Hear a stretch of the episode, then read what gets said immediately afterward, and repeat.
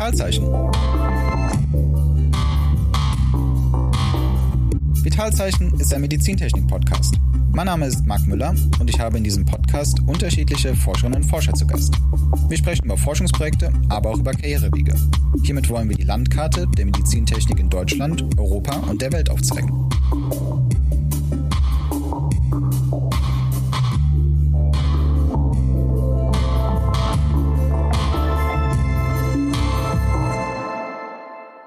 Heutiger Gast ist Tim Bierewitz. Tim ist Doktorand am Labor für Biofluidmechanik der Charité Berlin. Wir sprechen darüber, was es so spannend macht, in diesem klinischen Umfeld zu arbeiten, dass häufig Forschungsthemen aufkommen, mit denen man so noch nie konfrontiert war und in denen man sich mit seinen Kompetenzen frei ausleben kann. Gleichzeitig spricht Tim aber auch über ein Forschungsprojekt, was er und sein Team gemeinsam mit Forscherinnen und Forschern aus Wien und Zürich bearbeiten. Ein Kunstherz mit einem sehr innovativen Pumpkonzept und Strategien, um die Blutverträglichkeit zu steigern. Ja, Tim, voll schön, dass du heute hier Gast im Podcast bist. Äh, wir sitzen mal wieder leider an verschiedenen Standorten, also so in Präsenz aufzeichnen wird wahrscheinlich relativ lange nicht möglich sein. Tim, du arbeitest in Berlin, hast aber auch in Berlin äh, studiert und deshalb vielleicht als Eingang gerne die äh, Hochschullandschaft Berlins. Wie würdest du die den Zuhörern und Zuhörern, die vielleicht ausnahmsweise Berlin noch nicht gehört haben, gesehen haben, noch nie da waren, wie würdest du die Stadt Berlin als, als Unistadt jemandem vorstellen, der es nicht kennt? Ja, erstmal vielen Dank für die, für die Einladung. Hi Marc. Schöne Grüße aus Berlin. Genau, wie, wie du richtig sagst, ich habe hier ähm, studiert. Ich bin vor etwas mehr als zehn Jahren hergezogen und habe an der TU, also an der Technischen Universität Berlin, studiert, also da den Bachelor und den Master gemacht. Und ja, neben der TU gibt es ja auch noch die Humboldt-Universität Berlin und die Freie Universität Berlin. Dann natürlich noch die Charité, das ist ein Universitätsklinikum und dann noch die Beuth Hochschule, die auch hier im Wedding direkt gelegen ist, also direkt neben einem Standort der Charité hier, wo ich jetzt gerade auch sitze. Ja, und wie man halt hört, es gibt viele verschiedene Unis mit auch unterschiedlichen Schwerpunkten. Ja, also die TU Berlin ist ähm, in Charlottenburg gelegen. Da kennen vielleicht einige da in der Nähe von ähm, der Siegessäule und äh, ist ein bisschen verstreut, dieser Campus.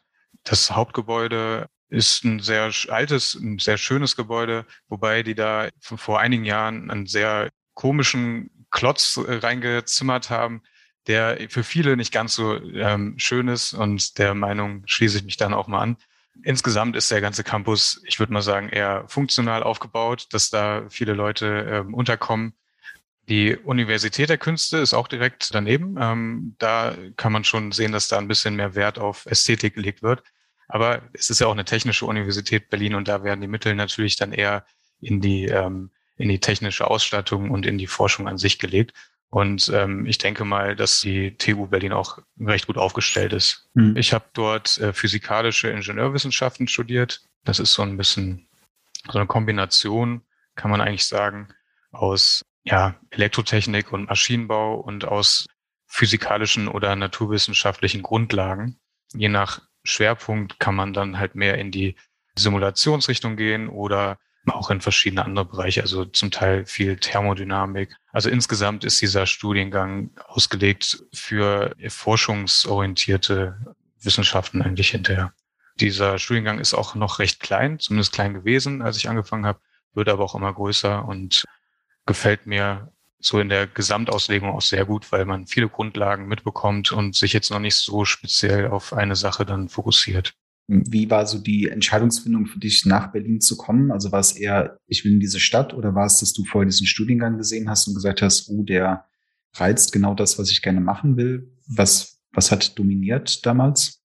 Das war eigentlich eine Kombination. Ich wollte gerne nach Berlin. Ähm, ich bin in Neuss geboren und groß geworden. Das ist in der Nähe von Düsseldorf.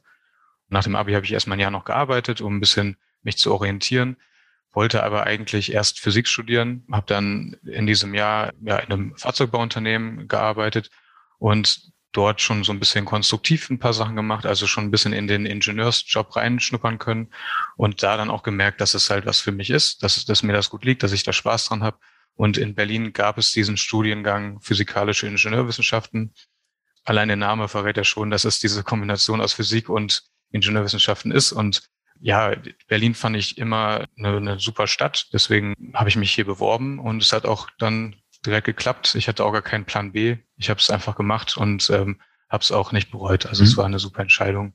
Und ja, wie gesagt, jetzt bin ich schon über zehn Jahre hier und wahrscheinlich wird mich jetzt so schnell auch nichts hier wegziehen erstmal. Das ist auch schön.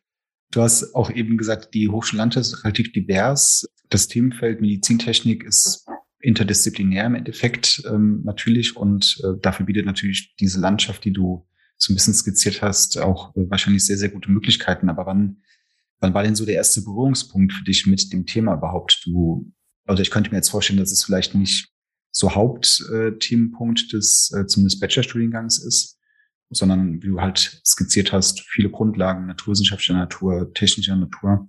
Aber wie bist du so in dem Bereich der Medizintechnik dann vorgedrungen? Genau, ich hatte im Bachelor den Schwerpunkt Mechatronik und habe mir das da erstmal komplett offen gehalten. Also da hatte ich auch nicht wirklich viel oder eigentlich noch gar nichts mit äh, Medizintechnik zu tun. Ich kam, wie gesagt, aus dem Fahrzeugbau und da war das für mich noch eigentlich auch noch nicht wirklich eine Überlegung in die Richtung zu gehen. Habe damit aber schon so ein bisschen mal geliebäugelt. Dann nach dem Bachelor bin ich erstmal für eine Zeit verreist und habe da dann auch gemerkt, dass ich mich irgendwie in eine sinnvolle Richtung ausleben möchte, weiterbilden möchte vor allen Dingen. Und ich meine, als Ingenieur könnte man jetzt theoretisch auch in ganz andere Branchen gehen, die vielleicht äh, moralisch jetzt nicht ganz so zu vertreten sind, zum Beispiel jetzt in die Rüstungsindustrie oder so weit oder so etwas in der Art. Und ähm, da war für mich die Medizintechnik schon sinnerfüllter. Ja, deswegen habe ich dann nach dem Bachelor erstmal einen Praktikumsplatz gesucht in einer Medizintechnikfirma hier in Berlin und habe dann bei Berlin Hart im Endeffekt dann auch einen Praktikumsplatz bekommen und dort im Anschluss auch als ähm, Werkstudent dann gearbeitet für, ich glaube, anderthalb oder zwei Jahre. Berlin Hart entwickelt ähm, Herzunterstützungssysteme. Das sind kleine Pumpen, die werden implantiert oder die meisten davon werden implantiert und die helfen dann dem Herzen den Blutfluss wieder aufrechtzuerhalten, falls das Herz es nicht mehr alleine schafft. Mhm. Meistens, um ähm, die Zeit zu überbrücken, bis diese Patienten ein Spenderherz gefunden haben, weil Spenderherzen halt sehr ähm, rar noch sind und in sehr kritischen Fällen muss man diese Zeit halt irgendwie, muss man diese Patienten halt irgendwie dann über Wasser halten. Diese Pumpen werden da schon seit einigen Jahrzehnten entwickelt und hergestellt und verkauft und da war ich in der Strömungstechnikabteilung und habe da ja so verschiedene Untersuchungen dann äh, mitgemacht und das war ziemlich spannend. Ja, das war so mein erster Kontaktpunkt eigentlich zur Medizintechnik. Ähm, es gibt an der TU Berlin auch noch einen Master, der biomedizinische Technik heißt. Dafür habe ich mich auch beworben, habe da aber äh, kein, im Sommer keinen Platz bekommen, weil es da komischerweise nur fünf freie Plätze gab. Habe dann also einfach nur im äh, Master meinen physikalischen Ingenieurwissenschaften Master weitergemacht und da muss ich auch sagen, das war, glaube ich, für mich genau die richtige Entscheidung, weil das einfach nochmal von der wissenschaftlichen Methodik nochmal viel mehr mir, glaube ich, gebracht hat, als dieser Medizintechnik-Master, mhm. wo man eher Wissensgrundlagen beigebracht bekommt, so wie ich das zumindest jetzt einschätzen kann. Ja, also für mich waren diese Methodiken dann vor allen Dingen sehr hilfreich für, für jetzt auch die Tätigkeit, die ich jetzt gerade habe. Dieses allgemeine Wissen, das kriegt man dann ja eh im Laufe der Zeit dann mit. Na klar. Und dann muss ja irgendwann bei dir im Laufe des Masters oder vielleicht auch schon weit vorher die Entscheidung gekommen sein, promovieren ist jetzt vielleicht auch gar nicht so unspannend, um noch weiter Wissen aufzubauen oder sich weiter ähm, Themen zu widmen. Martin hat in der ersten Folge auch so schön gesagt, dass das so der erste Moment ist, wo man merkt, ich habe eigentlich überhaupt keine Ahnung und es gibt keinen, den ich etwas fragen kann. Und ähm, das aber auch so als Herausforderung irgendwie tituliert. Wie war das so bei dir die die Entscheidungsfindung? War das für dich relativ früh schon klar, dass du das machen willst? Gab es irgendwie auf einmal die Optionen oder wie kann man sich das vorstellen? So 100 Prozent klar war das von vornherein nicht. Ich habe das jetzt auch nicht direkt so geplant.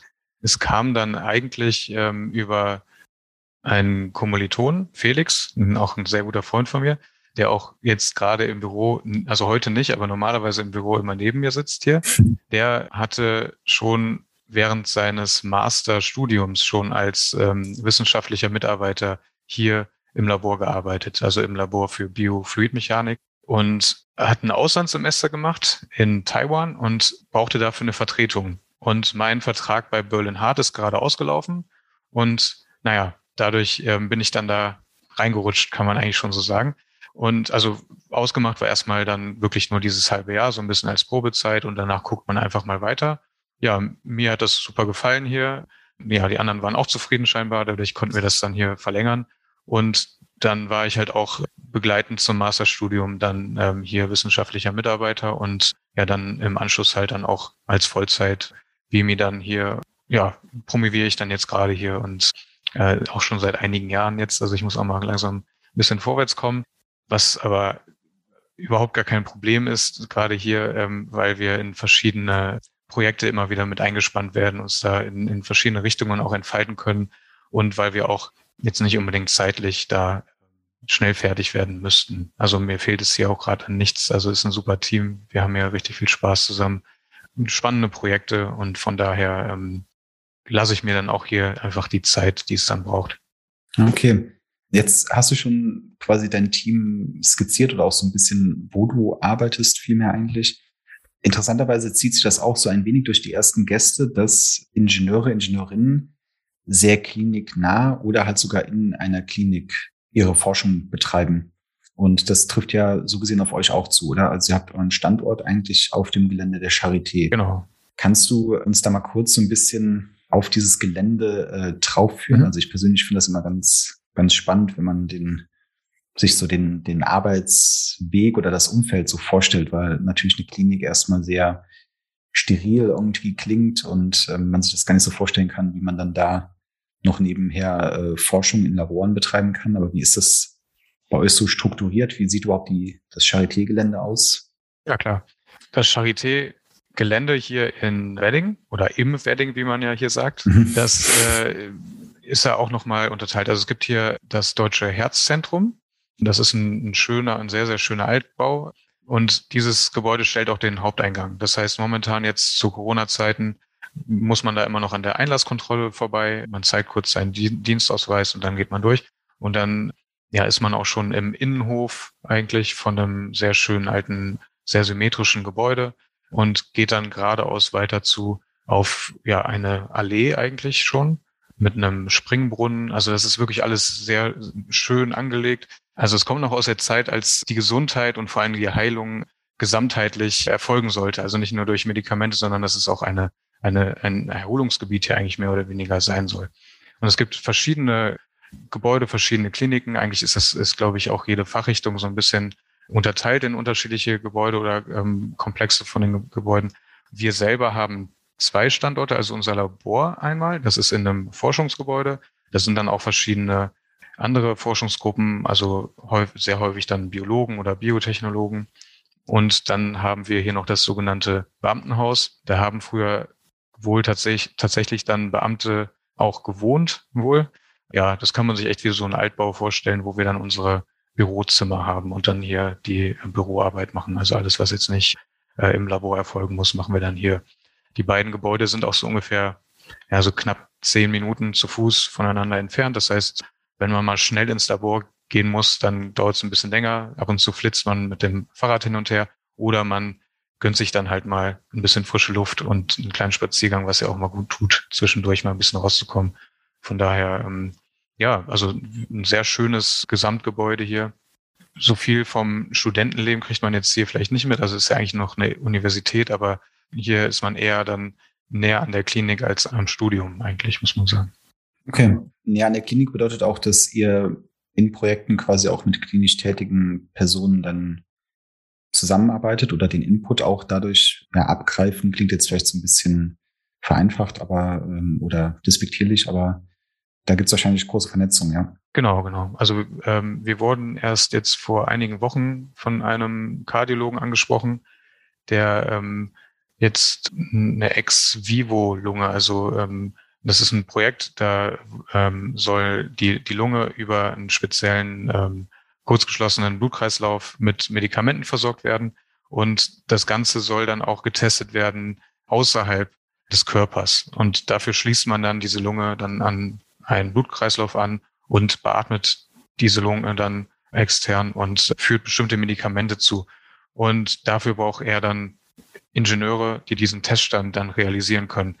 Und damit ist er auf uns zugekommen und wir werden das jetzt in den nächsten Wochen dann umsetzen. Und das ist natürlich immer super spannend, wenn das dann auch so kurzfristig kommt. Man kann sich dann schnell in neue Themen einarbeiten, kann dann auch seine Ideen damit mit reinbringen und ja, ist dann ja auch dann wirklich an, an der Neuentwicklung von bestimmten Medikamenten oder in dem Fall Kanülen dann beteiligt, was natürlich sehr spannend ist. Das heißt aber auch, dein oder euer Arbeitsalltag ist dann auch dynamisch. Ne? Also man kennt ja ähm, Promotionen, die irgendwie, ich sag mal, auf einem Projekt laufen und die Person X äh, promoviert über dieses Thema und bearbeitet auch dieses Forschungsprojekt und macht vielleicht nebenher noch ein bisschen Lehre. Aber es klang jetzt so durch, dass es dann durchaus zwischendurch immer wieder kleinere Projekte gibt, an denen du oder auch deine Kolleginnen und Kollegen da mitarbeiten. Und anscheinend ja auch sehr, sehr spontan hier und da. Auf jeden Fall, genau. Das ist bei uns eigentlich immer so. Wir haben mit Lehre gar nicht so viel zu tun, zum Glück. Also das heißt zum Glück. Lehre macht nicht, also, aber es, es hält natürlich schon irgendwo auf. Ja, also äh, nicht falsch versteht. Lehre, ich glaube, man selber lernt da wahrscheinlich fast das meiste dann noch, wenn man, wenn man Lehre gibt. Aber so viel Zeit müssen wir da nicht reinstecken, was natürlich dann schon mal ein Vorteil ist, was jetzt dann die wissenschaftliche Arbeit an sich angeht. Genau, bei uns arbeitet, glaube ich, wenn ich das jetzt richtig überblicke, kein Vimi nur an einem Projekt. Also meistens ist man immer irgendwo mit eingespannt oder wir haben halt auch viele Freiheiten. Das heißt, wenn wir irgendwie eine Idee haben, wenn wir irgendwo mal ein Problem sehen oder so, dann können wir uns da auch dann entsprechend entfalten, solange das halt alles irgendwie läuft. Also wir, unser ähm, Gruppenleiter vertraut uns da voll, dass, dass wir die Sachen, die gemacht werden müssen, auch wirklich dann schaffen und machen. Und das, was uns dann noch interessiert, können wir dann auch noch mit in den Forschungsalltag dann noch einbeziehen, was super spannend ist, weil so kann man halt auch einfach mal Dinge schnell ausprobieren.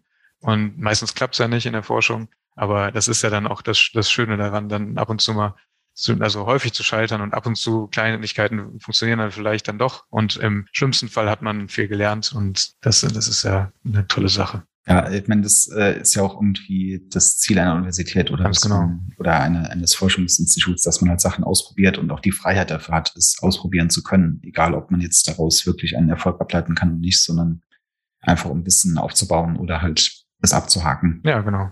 Jetzt waren wir eben ganz kurz bei Lehre und du meintest, so viel Lehre ähm, gibt es auch gar nicht. Dann ist aber natürlich immer die Frage, wie kommt man denn auf euch? Also wo gibt es Verflechtungen? Ihr werdet mit Sicherheit ja auch irgendwie ähm, daran interessiert sein, Abschlussarbeiten oder ähnliches anzubieten.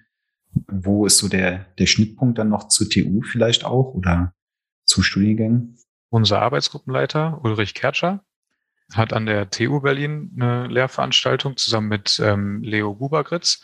Das ist der Arbeitsgruppenleiter von der direkt benachbarten Arbeitsgruppe hier, die eher auf der ja, simulativen Seite unterwegs sind und die Arbeitsgruppe von äh, Ulrich Kertscher. Wir machen eher experimentelle Arbeiten eher. Also es überschneidet sich natürlich mhm. auch immer, aber so ist es dann eher aufgeteilt. Und Herr Ulrich und Leo haben diese eine Lehrveranstaltung Strömungsmechanik in der Medizin heißt sie an der TU. Und da werden halt, naja, so verschiedene strömungsmechanische äh, Themen, die vor allen Dingen dann in der Medizin Verwendung finden, dann äh, entsprechend gelehrt. Und darüber kommen dann eigentlich auch die meisten äh, Praktikantinnen mhm. und äh, Studentinnen dann eben zu uns um äh, ja entsprechend dann hier bei uns ein Praktikum zu absolvieren oder eine Abschlussarbeit oder eine Projektarbeit dann zu schreiben. Also das ist eigentlich so unser unser Link dann zur TU Berlin. Okay. Und das kann ich mir vorstellen, bei dem Themenfeld funktioniert wahrscheinlich auch ganz gut, oder? Also ihr könnt euch wahrscheinlich jetzt nicht beschweren. Genau. Also momentan, komischerweise, jetzt in den letzten Wochen kamen immer weniger Bewerbungen. Vielleicht ist das auch noch so ein bisschen so eine Nachwirkung von Corona, aber ja, Bewerbungen jeglicher Art sind immer gern willkommen und solange einer irgendwie ähm, Interesse und, und, und Herzblut für die Themen, die wir hier so behandeln, hat, dann ähm, ist er natürlich immer gern gesehen und kann sich da gerne melden. Das ist vielleicht jetzt auch eine ganz gute Überleitung, weil wir können ja dann jetzt vielleicht mal so auf eure, das ist auch zwar schon angerissen, aber so auf die Schwerpunktthemen gehen. Auch im, im Hintergrund hängt gerade bei dir ganz passend so eine anatomische Skizze des Herzens, was ja glaube ich, auch einfach ein zentrales äh, Themenfeld eurer Arbeitsgruppe ist. Aber kannst du vielleicht so ganz grob mal skizzieren, ähm, was so die, die jeweiligen Bereiche sind, mit denen ihr euch beschäftigt? Ja, wir sind ja das Labor für Biofluidmechanik. Das heißt, wir beschäftigen uns mit allen möglichen Fluiden, die im oder um den Körper fließen und versuchen halt dann mit ingenieurswissenschaftlichen äh, Methoden ja medizintechnische Fragestellungen wieder anzugehen. Ja, Schwerpunktthemen sind da schon seit seit jeher dann auch das Herz, wie du vorhin ja schon meintest. Also wir sind eng verflochten mit ähm, Berlin Hart, wo ich ja im Endeffekt, wo ich ja auch schon als äh, Werkstudent gearbeitet habe. Sprich, ähm, also wir entwickeln verschiedene Arten von Blutpumpen. Wir beschäftigen uns mit Blutschädigung, mit, ähm, mit Thrombogenität, also mit der Gerinnung von Blut. Also wenn jetzt Blut in Kontakt mit irgendwelchen Fremdmaterialien, mit künstlichen Materialien kommt, reagiert dieses Blut dann ja auf dieses Material. Und da sind bestimmte Materialien dann besser geeignet als andere oder bestimmte Beschichtungen beispielsweise. Das sind eigentlich ähm, so Kernthemen. Aber ja, wir sind noch breiter aufgestellt. Also wir entwickeln auch Bioreaktoren, um ähm, Antibiotikaresistenzen oder Pilzresistenzen dann gegen bestimmte Mittel dann untersuchen zu können. Und seit Corona sind wir auch in der Aerosolforschung dann jetzt auch ein bisschen ähm, oder haben einen kleinen äh, wissenschaftlichen Ausflug da in die Richtung gemacht. Also da untersuchen wir dann, wie sich Aerosole im Raum ausbreiten können. Da haben wir so ein Messsystem entwickelt, das diese Aerosolverteilung dann quantifizieren kann. Und da waren wir in verschiedenen ähm, Kulturstätten dann in Berlin und um Berlin, ähm, also in Theatersälen und in der Philharmonie beispielsweise und da mit diesem System konnte man dann die ähm, verschiedenen Lüftungssituationen beispielsweise vergleichen oder bestimmte Risiken abschätzen, bei welcher Besetzung oder unter welchen Umständen jetzt, äh, wie hoch das Ansteckungsrisiko ist. Natürlich, es sind immer nur Modelle, also das heißt, die Genauigkeit ist dann natürlich dann immer ein bisschen limitiert. Wie man hört, geht es in, immer in sehr viele verschiedene Richtungen, was natürlich dann auch immer spannend ist. Und das erklärt wahrscheinlich auch so ein bisschen, warum jeder hier und da immer mal wieder in andere Projekte dann mit rein, ja, fuscht eigentlich. Äh. Jetzt hast du äh, gesagt, äh, so ziemlich alle Fluide im und um den Körper.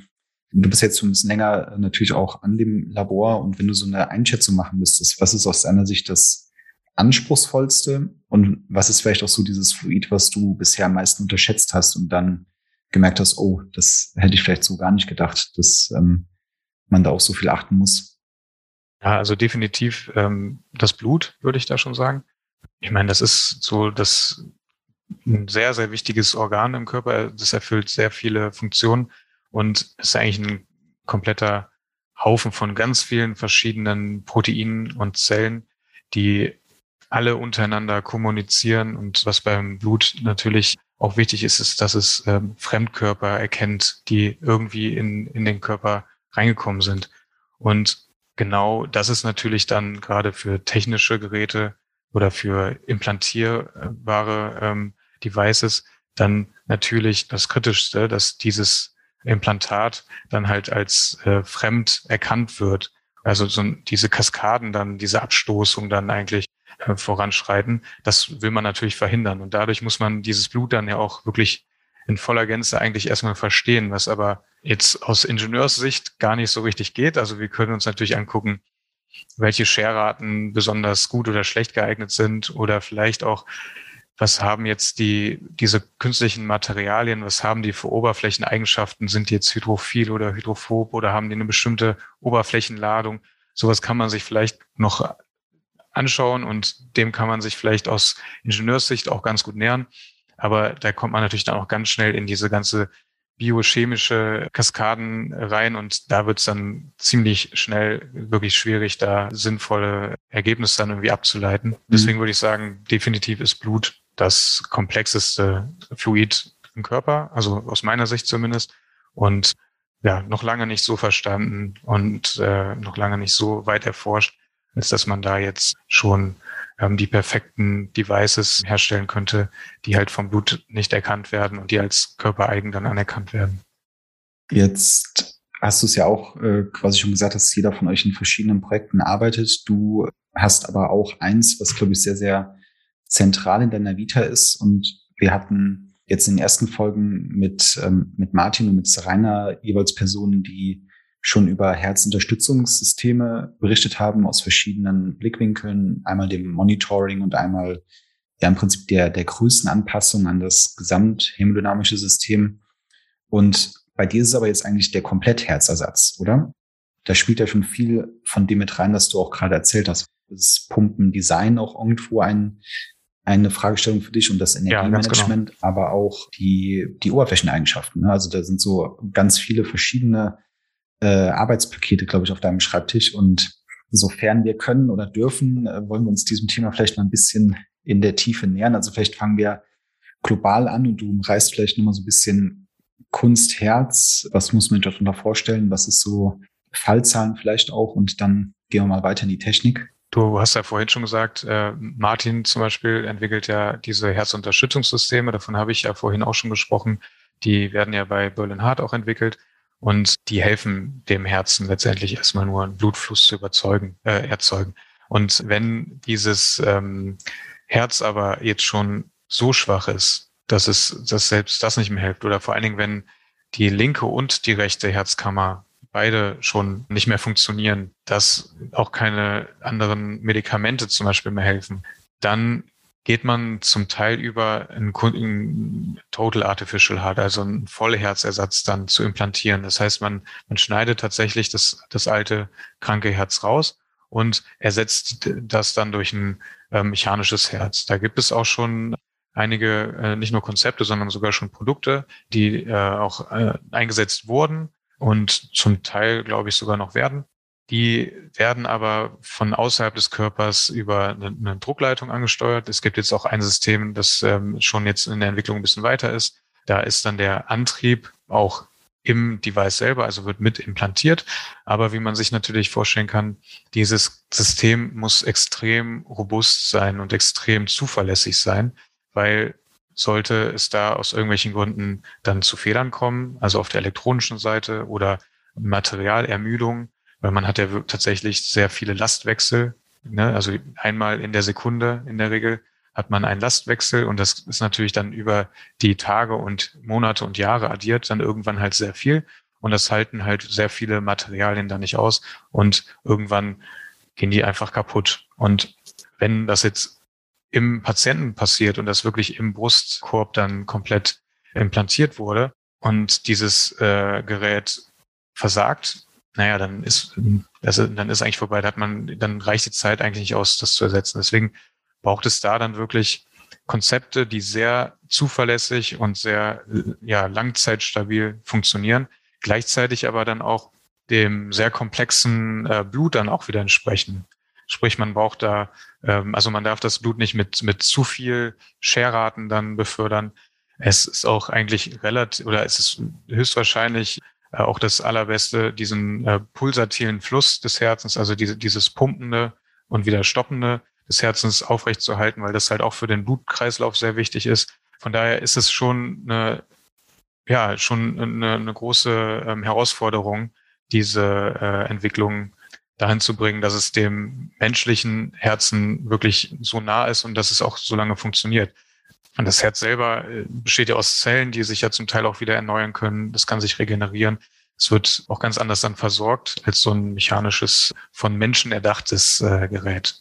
Ja, also im Endeffekt ist es ja wartungsfrei, oder? Also so muss es doch eigentlich aus, nahezu auslegen, oder? So soll, genau, so muss man es eigentlich auslegen. Ja, genau, richtig. Also die Systeme, die komplett implantierbar sind, die haben im Endeffekt, oder man, man spricht von komplett implantierbaren Systemen, wenn der Antrieb mit direkt an der Pumpe ist. Ja, also wenn das ist dann eigentlich in, immer ein elektromagnetischer mhm. Antrieb und also man hat Spulen und Magnete und die sorgen dann für eine entsprechende Bewegung in irgendeine Richtung, entweder eine Drehbewegung oder, oder eine Pumpbewegung. Und diese Bewegung muss natürlich dann erstmal durch ja, elektrischen Strom dann ähm, erzeugt werden. Und dieser elektrische Strom, den bekommt man halt aus Akkus. Und diese Akkus, die sitzen aber außerhalb des Körpers. Und ja, momentan hat man bei den Systemen dann ein Kabel, das äh, durch die Haut durchgeführt äh, wird. Mhm. Es gibt auch schon ähm, induktive Systeme, die aber noch in der Erprobung sind, also sind noch nicht zugelassen.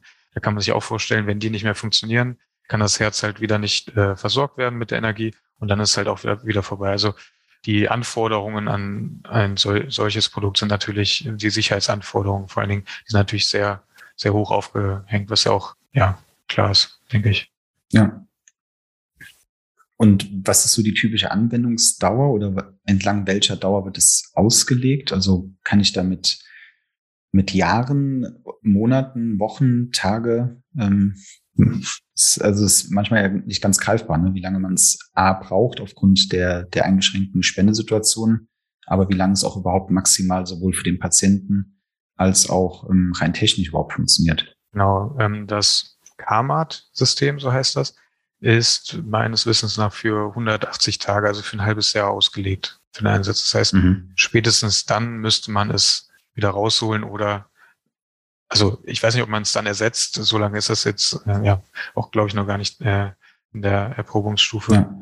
Oder man findet bis dahin ein Spenderherz. Das kann man natürlich nie voraussehen, wie lange sowas dauert. Das kann theoretisch schon direkt danach kommen, mhm. muss aber natürlich nicht.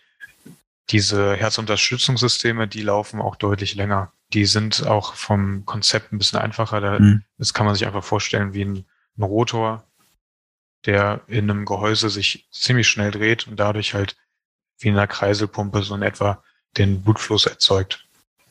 Was ähm, dann aber auch wieder einen kontinuierlichen Fluss dann ähm, hervorruft, also nicht dieses pulsatile und aufgrund des Rotors auch relativ hohe Scherraten auf das Blut und auf die Proteine und, und roten Blutkörperchen im Blut dann ähm, aufprägt und diese Scherraten können die dann diese Zellen dann und Proteine zum Teil zerstören oder zerteilen, was dann auch wieder zu ganz anderen Problemen führen kann im Körper, an verschiedenen Stellen des Körpers. Ähm, genau, deswegen versucht man ja diese Scherratenarme oder blutfreundliche Beförderungspumpen halt irgendwie ähm, so umzusetzen, dass die auch lange funktionieren können. Also der einfachste Ansatz, der ja auch schon entwicklungstechnisch so der erste Ansatz war dann wirklich in eine Membran auszulenken, meistens über Luftdruck auf der anderen Seite und einfach dadurch ja den Raum in der in der Kammer immer zu vergrößern, zu verkleinern und mit mechanischen Klappen dann entsprechend den Zu- und Abfluss zu dieser Kammer, also wie es eigentlich im Herzen passiert, dann auch aufrechtzuerhalten. Also so diesen Fluss zu erzeugen. Das ist fürs Blut an sich erstmal gar nicht so verkehrt. Das Problem da sind dann aber wieder meistens die mechanischen Klappen. Die sind wiederum, weil man die nicht so aufbauen, jetzt mittlerweile schon fast biologisch aufbauen kann, aber langzeitstabiler sind, äh, sind die, wenn die aus ähm, harten mechanischen Teilen ähm, hergestellt werden. Und diese können dann wiederum ähm, für Trompenanlagerung dann sorgen. Und da wachsen dann Trompen, also so Blutgerinnsel, können dort wachsen, sich dann ablagern oder wieder, wieder ablösen und ähm, andere Teile, also andere Blutgefäße im Körper dann verstopfen, im schlimmsten Fall dann auch im, im Hirn und da dann halt einen Schlaganfall auslösen oder in den noch bestehenden Herzkranzgefäßen, jetzt im Falle eines Herzunterstützungssystems und da dann halt für einen Herzinfarkt sorgen. Also genau, diese, diese Klappen an sich ähm, sind ein Problem und auch diese Membran. Also ich habe ja vorhin schon von den Lastwechseln gesprochen und viele Membranen, also viele Materialien von heute sind halt irgendwann dann anfällig für Risse. Und wenn es dann reißt, dann ist es nicht mehr dicht und dann, ja, mhm. der Körper kann sowas vielleicht noch irgendwie dann flicken, Ne? Das kennt man ja, wenn man sich irgendwo schneidet oder wenn man Entzündung hat, eine Wunde hat.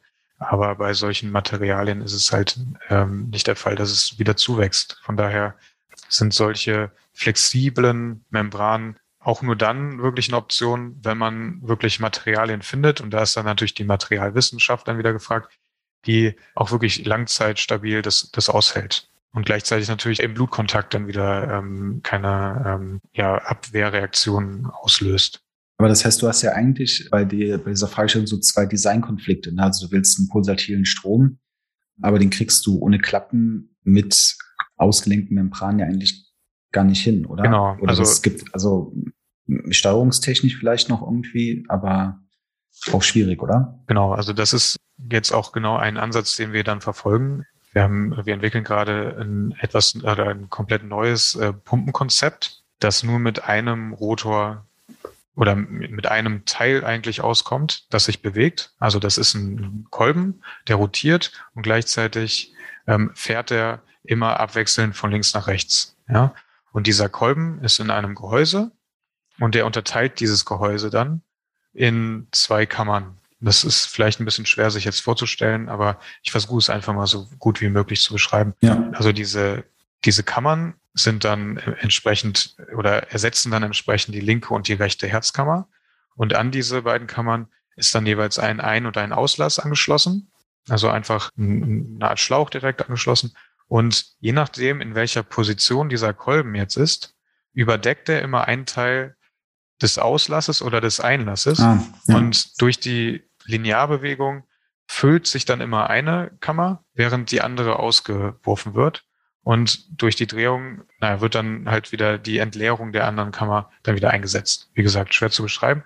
Aber der große Vorteil hier ist eigentlich, wir haben ein sehr simples Konzept an sich. Das heißt, nur ein Teil, das ich bewegen kann. Dieses Teil ist auch komplett aus einem harten Material gefertigt. Da sind wir gerade noch ein bisschen in der Findungsphase des perfekten Materials. Also wir denken da an Keramiken oder an spezielle Plastiken, also Kunststoffe. Diese Materialien erfahren dann keine Verformung.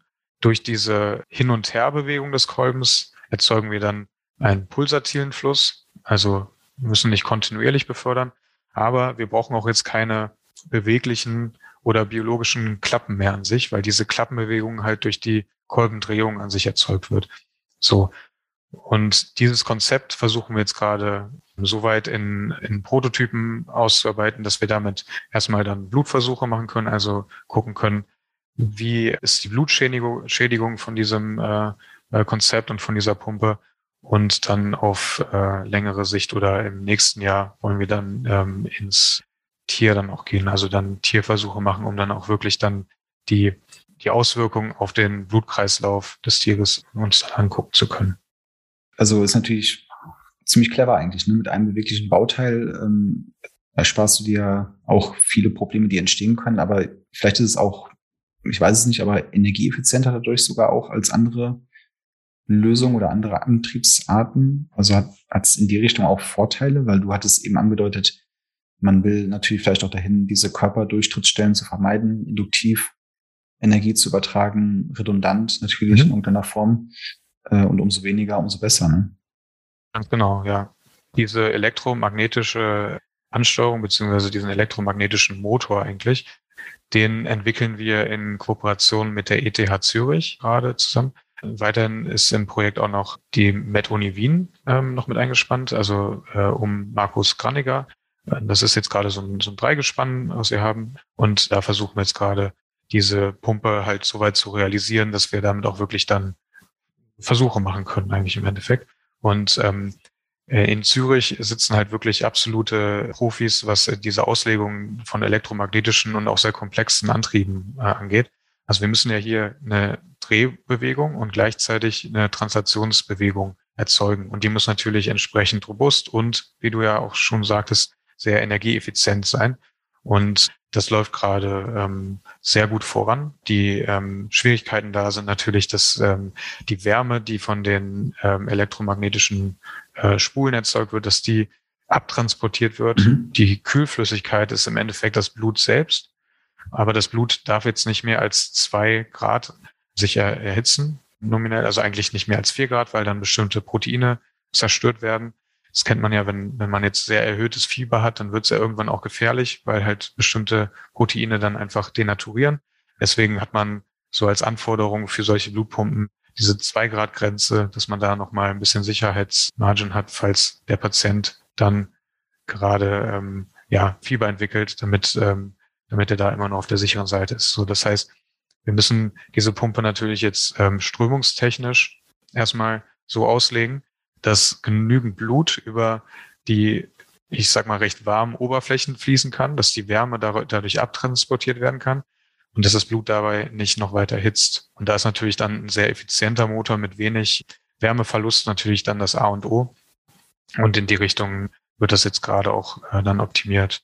Okay, und das äh, heißt aber auch, ihr habt im Endeffekt dann noch die Designaufgabe, dass der, das Gehäuse der Pumpe irgendwie einerseits eine Art Wärmeübertrager ist und äh, andererseits aber das, was du eben schon angedeutet hast, ähm, eigentlich sehr, sehr blutverträglich sein muss. Das ist jetzt, glaube ich, auch nicht gerade so die, die einfachste Aufgabe, oder? Genau, genau. Also das ist halt wirklich ein Kompromiss, den man dann finden muss. Mhm. Also man muss einerseits Materialien benutzen, die Wärme besonders oder an den richtigen Stellen vor allen Dingen besonders gut ableiten kann. Gleichzeitig muss sich dieses Material mit dem Blut vertragen. Gleichzeitig muss man das natürlich auch herstellen können. Also der Kolben, der muss sich ja frei in diesem Zylinder bewegen können.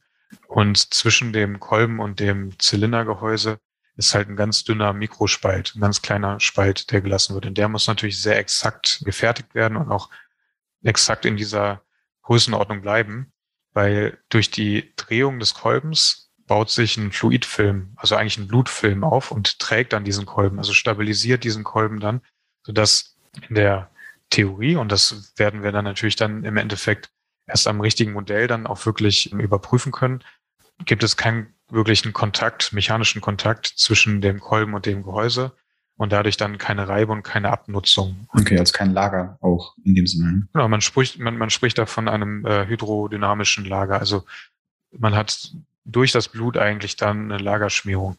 Muss da natürlich dann wiederum gucken, dass das Blut dadurch nicht zu sehr kaputt geht oder dass ähm, dieser dünne Lagerspalt dann auch nicht wieder sich dann zusetzt durch das Blut. Also und da ist, wie du richtig sagst, dann das richtige Material dann das A und O. Ja, da probieren wir dann verschiedene Materialien aus und bringen da dann irgendwann alle Puzzleteile dann zusammen und äh, schauen dann halt auch natürlich immer iterativ dann, was dann das Beste ist. Ja.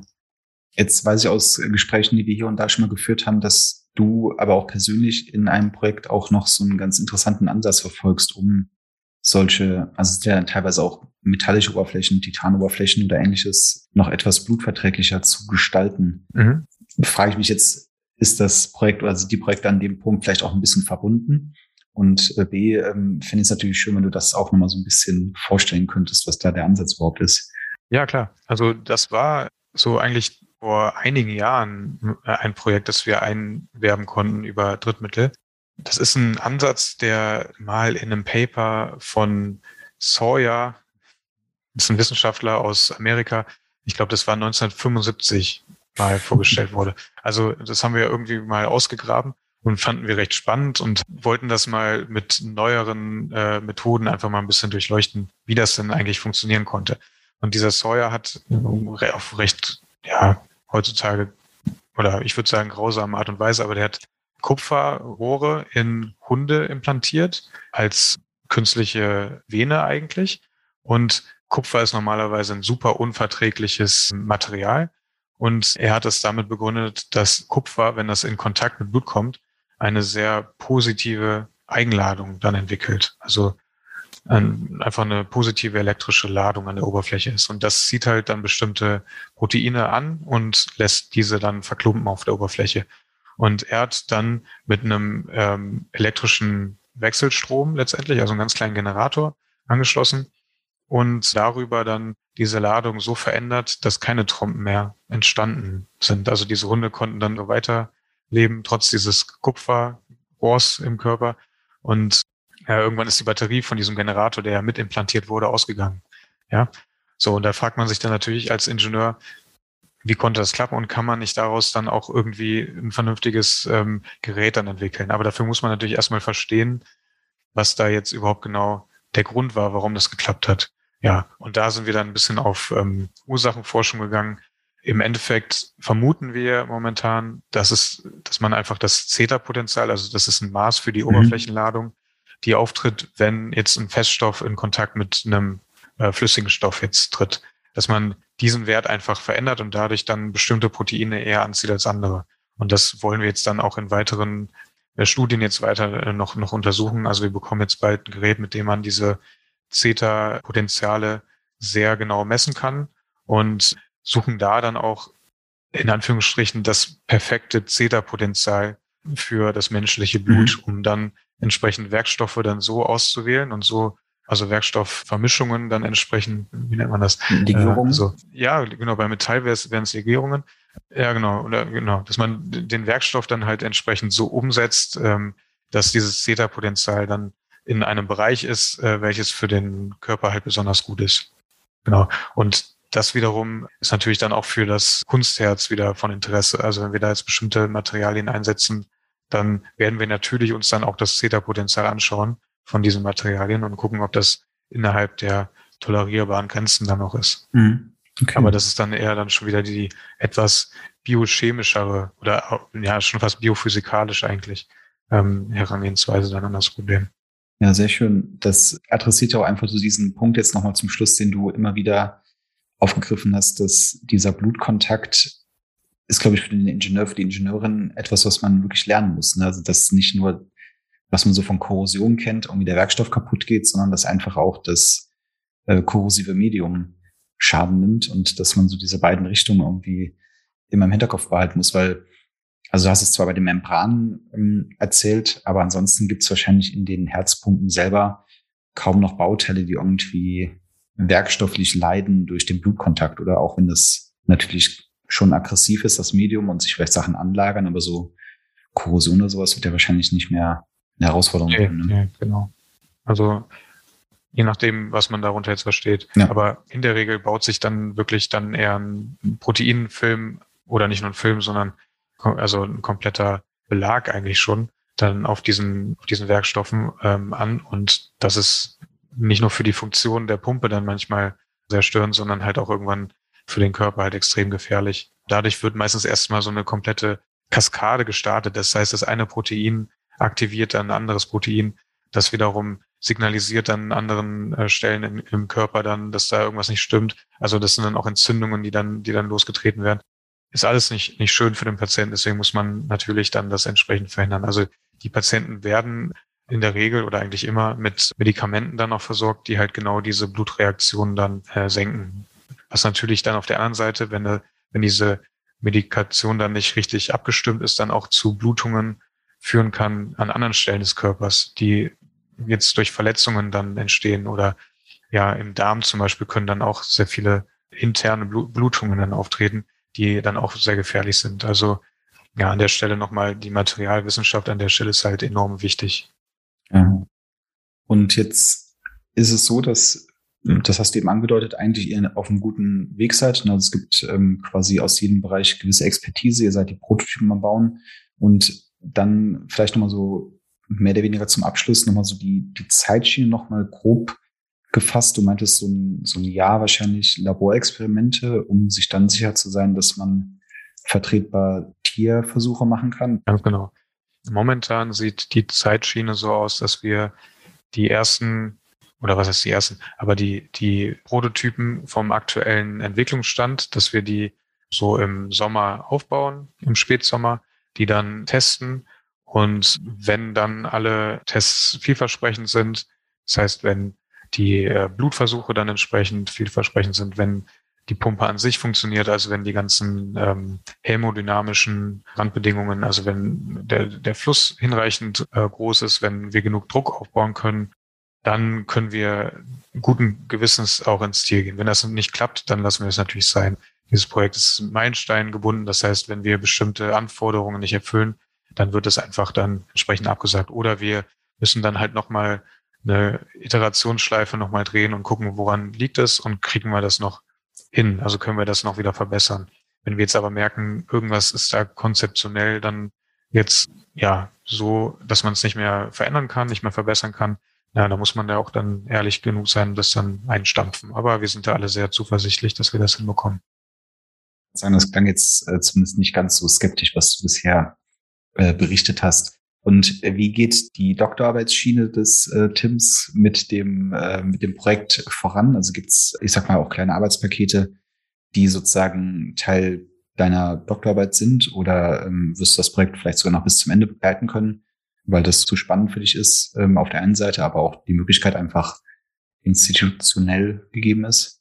Momentan schreiben wir an der Publikation für diese Pumpenentwicklung, die dann vor allen Dingen so die In-vitro Validierung eigentlich vorsieht. Also in vitro heißt im Teststand eigentlich. Mhm. Das heißt, wir haben diese, wir bauen diese Pumpe als ähm, vereinfachten Prototypen auf. Also das haben wir auch schon, haben dann einen Kreislauf, der den Körperkreislauf dann nachstellt und ja, schauen dann anhand bestimmter Bedingungen, ob wir die Kriterien für so eine Herzpumpe dann entsprechend erfüllen. Mit in diese Publikation kommt dann, kommt dann auch der elektromagnetische Antrieb, die CFD, also Strömungssimulation innerhalb der Pumpe, mit denen wir dann schauen, wird es theoretisch möglich sein, die Wärme abzutransportieren über das Blut? Gibt es Stellen in der Pumpe, die nicht richtig durchgespült werden, also wo das Blut lange stehen bleibt und sich dann entsprechend absetzen kann. Wie hoch sind die Scherraten innerhalb dieser Pumpe? Das, das kann man alles mit dem CFD dann abdecken. Und ähm, ja, diese Publikation ist dann, wird dann relativ große, da wirken ja auch viele mit. Gleichzeitig untersuchen wir ja gerade noch andere ähm, Stellen, also zum Beispiel dieses hydrodynamische Lager in einem etwas losgelösten Teststand davon, was dann ja auch wieder genug Stoff für eine Publikation gibt. Und äh, mit diesem, um diese Publikation herum werde ich dann meine Doktorarbeit dann schustern. Schuster. Und dann bist du jemand, der einen, einen langen perspektivischen Plan hegt oder lebst du im, ähm, im Hier und Jetzt oder gleichzeitig auch in den Projekten, die immer reinkommen? Du hast zwar gesagt, du würdest dich noch länger in Berlin sehen, aber Berlin ist groß. Ja, ich muss sagen, momentan zieht mich hier wirklich nichts weg. Wir haben ein super ähm, schönes Arbeitsumfeld. Also mir fehlt es hier eigentlich an, an nichts. Und ja, so kann es gerne weitergehen. Wir haben jetzt auch nicht, habe ich ja vorhin schon gesagt, nicht so den Druck, schnell fertig werden zu müssen. Wir können natürlich auch, nachdem wir promoviert haben, noch weiterhin hier noch als Postdoc mitwirken. Und dadurch, dass es auch so vielseitig ist und auch immer wieder neue Projekte reinkommen, ja, glaube ich, dass ich auch noch eine Weile ähm, an diesen ganzen Projekten dann mitwirken möchte.